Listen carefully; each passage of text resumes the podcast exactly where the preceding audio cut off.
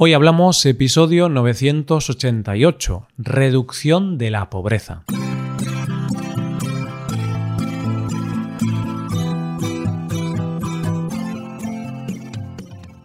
Bienvenido a Hoy Hablamos, el podcast para aprender español cada día. Ya lo sabes, publicamos nuestro podcast de lunes a viernes. Recuerda que puedes ver la transcripción de este episodio y ejercicios y explicaciones en nuestra web para ver ese contenido tienes que ser suscriptor premium. Hazte suscriptor premium en hoyhablamos.com. Hola, oyente, ¿cómo estás? Hoy es lunes, así que continuamos hablando del tema del mes, los distintos avances en el mundo en los últimos 100 años aproximadamente. Tengo una pregunta para ti. ¿Hay más pobreza ahora en el mundo que antes? ¿Los ricos tienen más y los pobres tienen menos? Pues piensa un poco en estas dos preguntas, porque ahora vamos a ver diversos datos que nos van a ayudar a responderlas. Hoy hablamos de la reducción de la pobreza.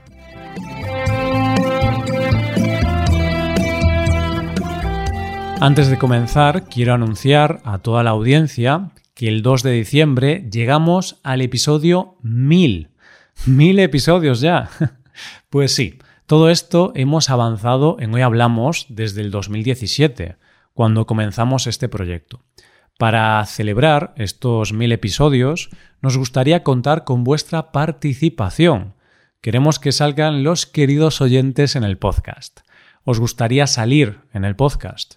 Pues podéis enviarnos un audio hablándonos de vosotros, de cómo o cuándo escucháis el podcast, vuestras rutinas para aprender español o cualquier cosa que se os ocurra. Si sois creativos u ocurrentes, mejor. Así podría ser un episodio entretenido. Escucharemos todos los audios que enviéis y en el caso de que sean demasiados para poner en el podcast, lo más probable es que hagamos una selección de algunos audios. Podéis enviar el audio a través de nuestra web o al email hola. Perfecto, ahora comencemos con el episodio. Seguro que alguna vez has tenido la típica conversación con tu abuelo o abuela, o incluso con tu padre o madre, en la que te cuenta lo dura que era la vida antes, la pobreza que había y lo mucho que había que trabajar. Escuchas esas historietas, te asombras por las cosas terribles o duras por las que tuvo que pasar tu familia y realmente te alegras por no tener que vivir esa vida tan dura. Por suerte, las cosas han avanzado y nuestra generación no tiene que sufrir las penitencias de la generación anterior. Podemos afirmar que la reducción de la pobreza es uno de los mayores hitos del mundo actual y es un indicador clave para la buena vida de una persona.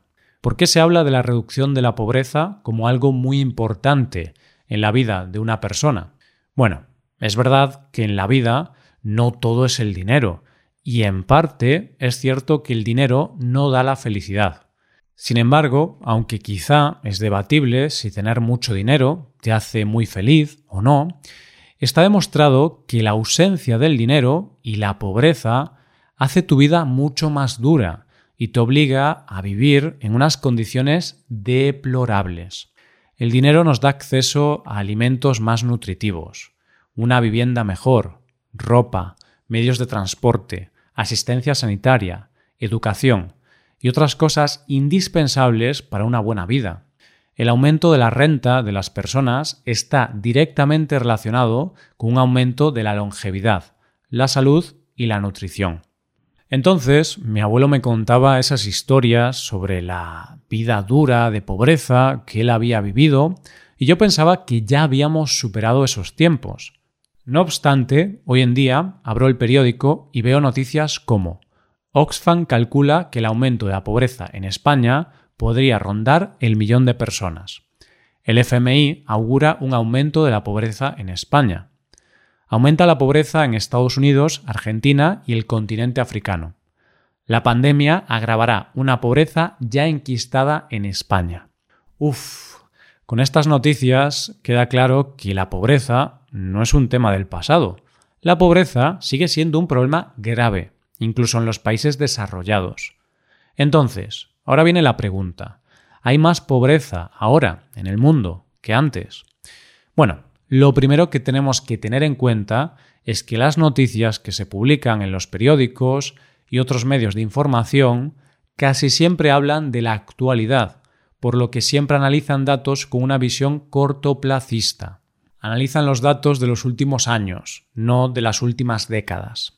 Por ejemplo, analicemos el artículo de El País titulado La pandemia grabará una pobreza ya enquistada en España.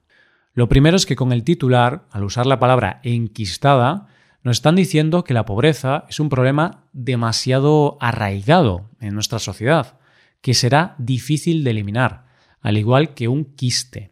El artículo habla de que el porcentaje de personas en riesgo de pobreza o exclusión social ha aumentado desde el 2008 en un 6% aproximadamente. Efectivamente, esto es cierto, en los últimos 10 años, en España, ha aumentado el porcentaje de gente en riesgo de pobreza o exclusión social. Es un dato malo y significa que hay gente sufriendo por falta de dinero. Pero antes de llegar a una conclusión, necesitamos interpretar estos datos de forma más profunda. Por lo que antes de nada me gustaría hablar de qué se entiende por riesgo de pobreza. Porque si queremos responder a la pregunta hay más pobres ahora que antes, lo primero es definir qué es ser pobre. Ahora, para explicarlo, voy a dar datos que se aplican a España, pero en el resto de los países la definición es similar, solamente cambiarían las cantidades, puesto que no es lo mismo ganar 1.000 euros al mes en España que en Alemania. La población en riesgo de pobreza o exclusión social se mide mediante el indicador AROPE, y es aquella que está en alguna de estas situaciones. Puede estar en riesgo de pobreza, 60% mediana de los ingresos por unidad de consumo. Esto suena complicado, pero para hacerlo sencillo, con datos de 2018, podemos poner el ejemplo de un hogar formado por dos adultos y dos niños menores de 14 años. En este caso, si la familia ingresaba menos de 18.629 euros anuales, se considera que está en riesgo de pobreza o exclusión social. También entra en esta categoría si esa familia o persona tiene una carencia material severa, con carencia en al menos cuatro conceptos de una lista de nueve elementos. Los conceptos serían no puede permitirse ir de vacaciones al menos una semana al año. No puede permitirse una comida de carne, pollo o pescado al menos cada dos días. No puede permitirse mantener la vivienda con una temperatura adecuada. No tiene capacidad para afrontar gastos imprevistos de 650 euros. Ha tenido retrasos en el pago de gastos relacionados con la vivienda principal o en compras a plazos. O no puede permitirse disponer de un automóvil, teléfono, televisor o lavadora. Y por último, también estaría en riesgo de pobreza o exclusión social un hogar donde los miembros de la familia están en el paro o trabajan muy poco porque no pueden conseguir más trabajo. En este caso sería que trabajaron menos del 20% de lo que podrían haber trabajado. Es decir, si una persona trabaja solo dos meses al año porque no encuentra más trabajo, también estaría dentro de esta categoría. Y ahora te explico otro indicador que también se utiliza para analizar la pobreza. Ese sería el indicador de pobreza extrema. En este caso, una persona está en situación de pobreza extrema si vive con menos de 1,90 dólares al día, que serían unos 57 dólares al mes. Bien, He querido empezar explicando estos dos indicadores porque es un ejemplo de lo mucho que ha avanzado el mundo y los países desarrollados. El indicador de riesgo de pobreza o exclusión social es un medidor de la pobreza relativamente nuevo. En el pasado se analizaba la pobreza con el indicador de pobreza extrema. Ese era el dato que se usaba para medir la pobreza de los países y así poder trabajar en reducirla. ¿Por qué esto es un ejemplo de lo que ha avanzado el mundo? Pues porque estamos reconsiderando la pobreza. Antes, en el pasado, ser pobre significaba que tenías gran dificultad para comer o vivir bajo un techo. Es decir, ser pobre era luchar cada día para poder comer. Por desgracia, todavía hay países en los que sigue habiendo muchas personas en situación de pobreza extrema, que tienen dificultades para poder ingerir las calorías necesarias para poder subsistir y que no pueden disfrutar de unas condiciones mínimas para una vida digna. Pero aunque sigue habiendo gente en esta situación, la realidad es que hoy en día en los países desarrollados menos del 1 o 2% de la población es así de pobre, por lo que ha sido necesario redefinir la pobreza en los países desarrollados para poder seguir mejorando la vida de las personas de esos países. Y para eso tenemos el indicador del que hablé antes, el riesgo de pobreza o exclusión social. Pero bueno, hoy no nos vamos a centrar en el riesgo de pobreza o exclusión social. Hoy vamos a ver la pobreza en su forma más terrible, la pobreza extrema. La pobreza extrema es la peor situación en la que puede vivir una persona. Y todavía hay muchos millones de personas viviendo en esta situación. Por tanto, es necesario analizar si el mundo ha mejorado en este aspecto. Una vez aclarado esto, respondamos a la pregunta, ¿hay más pobres en el mundo? Los datos nos indican que no. Hay muchos menos pobres en el mundo ahora que antes. Se ha reducido enormemente la pobreza extrema en todo el mundo. En el 1820 la pobreza extrema era del 94%. Es decir, casi todo el mundo tenía severas dificultades para subsistir, pues su renta no llegaba a los 1,90 dólares al día. En 200 años, la tasa de pobreza extrema en el mundo se ha desplomado desde ese 94% hasta el 10%. Lo más interesante de todo es que casi la mitad de ese declive se ha producido en los últimos 35 años, lo que nos indica que los últimos años han sido en los que más hemos avanzado en la lucha por la reducción de la pobreza. Además, podemos ver otro dato interesante. Ese es el número de personas que viven en situación de pobreza extrema comparado con el número de personas que no viven en esa situación. ¿A qué me refiero con esto? Bueno, resulta que hasta ahora hemos expresado estos datos en un porcentaje sobre el total de la población mundial, pero la cuestión es que la población mundial ha aumentado en gran cantidad. Y muchas veces podemos pensar que si hay muchas personas que viven en situación de pobreza extrema, con el aumento de la población, esta situación se agravará. Nada más lejos de la realidad pues desde el año 1800 ha ocurrido todo lo contrario. En el año 1820 había algo más de mil millones de personas en el mundo y más de 900 millones de personas vivían en la absoluta pobreza. Poco a poco, la población mundial ha ido aumentando y la pobreza ha ido disminuyendo. En el 1950, la población mundial era de 2.500 millones y 1.600 vivían en la pobreza extrema. Pero 923 millones no vivían en esta situación. En el 1990, de un total de 5.310 millones de personas, 1.900 millones eran pobres y 3.410 no eran pobres.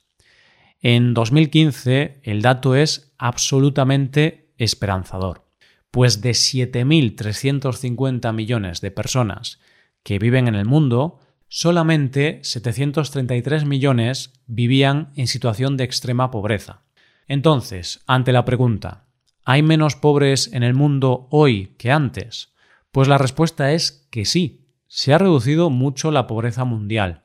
En términos relativos, es decir, el porcentaje se ha reducido enormemente, pero también se ha reducido en términos absolutos desde el año 1990, pues pasamos de 1.900 millones de pobres a 733. Pero claro, no podemos negar que sigue habiendo mucha gente que vive en esta situación, 733 millones de personas. Entonces, reconocer los grandes avances que se han logrado en esta materia no significa pensar que el problema ya se ha solucionado, o pensar que este problema se soluciona solo o de forma automática. No. La pobreza sigue siendo un grave problema para una parte de la población, y conseguir reducir la pobreza es una tarea que se logra gracias al trabajo de las personas, el avance de la sociedad y de la economía.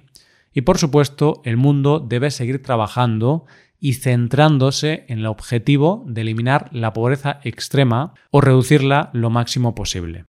¿Y cómo se ha logrado este avance en la reducción de la pobreza? Pues podría explicarse por la industrialización, el gran desarrollo de la economía y del comercio, el aumento de gobiernos democráticos que invierten en educación, salud, infraestructuras y programas de ayudas sociales, entre otras muchas cosas. También otra cosa importante a destacar es lo barata que es ahora la vida en comparación con el pasado.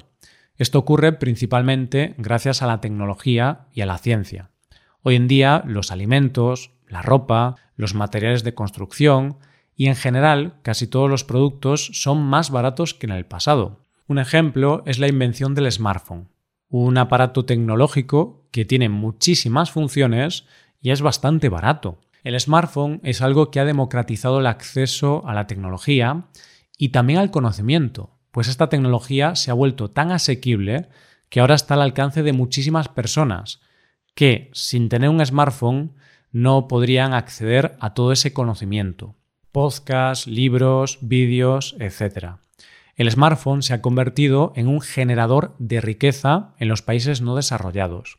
Según una estimación de la Unión Internacional de Telecomunicaciones, cada teléfono móvil añade 3.000 dólares al PIB anual de un país en vías de desarrollo. Por ese motivo, no solo se ha reducido la pobreza extrema, sino que el acceso a los alimentos, sanidad, educación y otros productos de primera necesidad ha mejorado bastante.